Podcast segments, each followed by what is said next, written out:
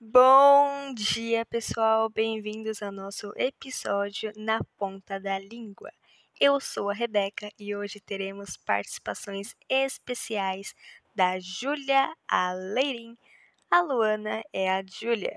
Você que está no ensino médio precisa de ajuda para sua redação, hoje nós vamos dar dicas sobre como fazer uma boa argumentação na sua redação para o Enem ou o seu vestibular. Esse podcast tem um patrocínio de Leroy Leirim. Lá você encontra vários materiais escolares de boa qualidade e bom preço para o seu bolso. Temos uma promoção imperdível.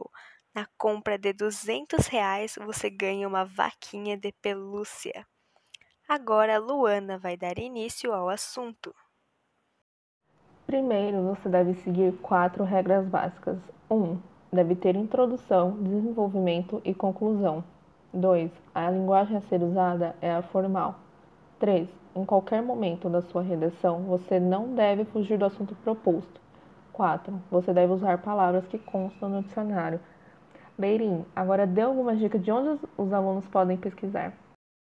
Use livros apostilas, dicionários, entre outros materiais, para você ter mais embasamento em sua redação e para ter mais exemplos e elementos.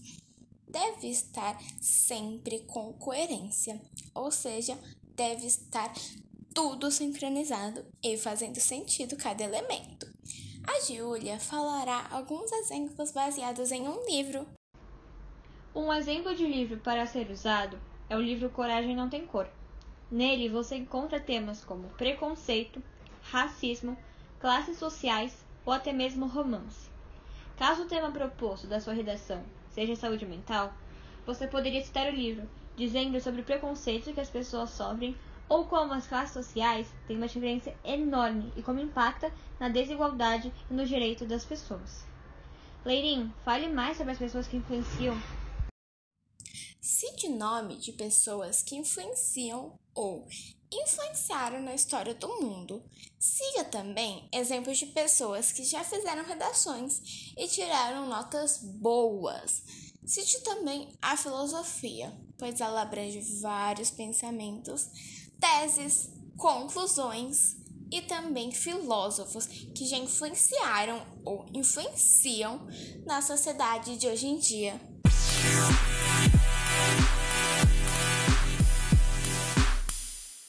Bem, eu convidei a Júlia, que tirou a nota máxima na redação do Enem, e eu preparei algumas perguntas para ela.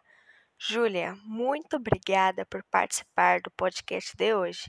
Vamos às perguntas. Primeiro, você criou alguma rotina de estudo?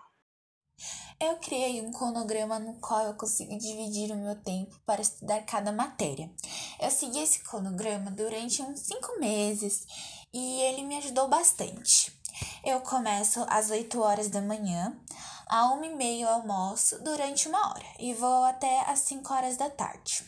E à noite eu faço um curso de redação que me ajudou muito. Qual é o curso e a faculdade que você faz? Eu faço um curso de Direito e a faculdade que eu faço é a Universidade de São Francisco. Qual foi a sua reação quando você viu a sua nota?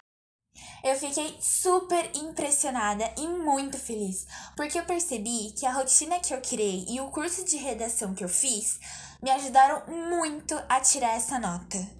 Você teria algumas dicas para os nossos ouvintes?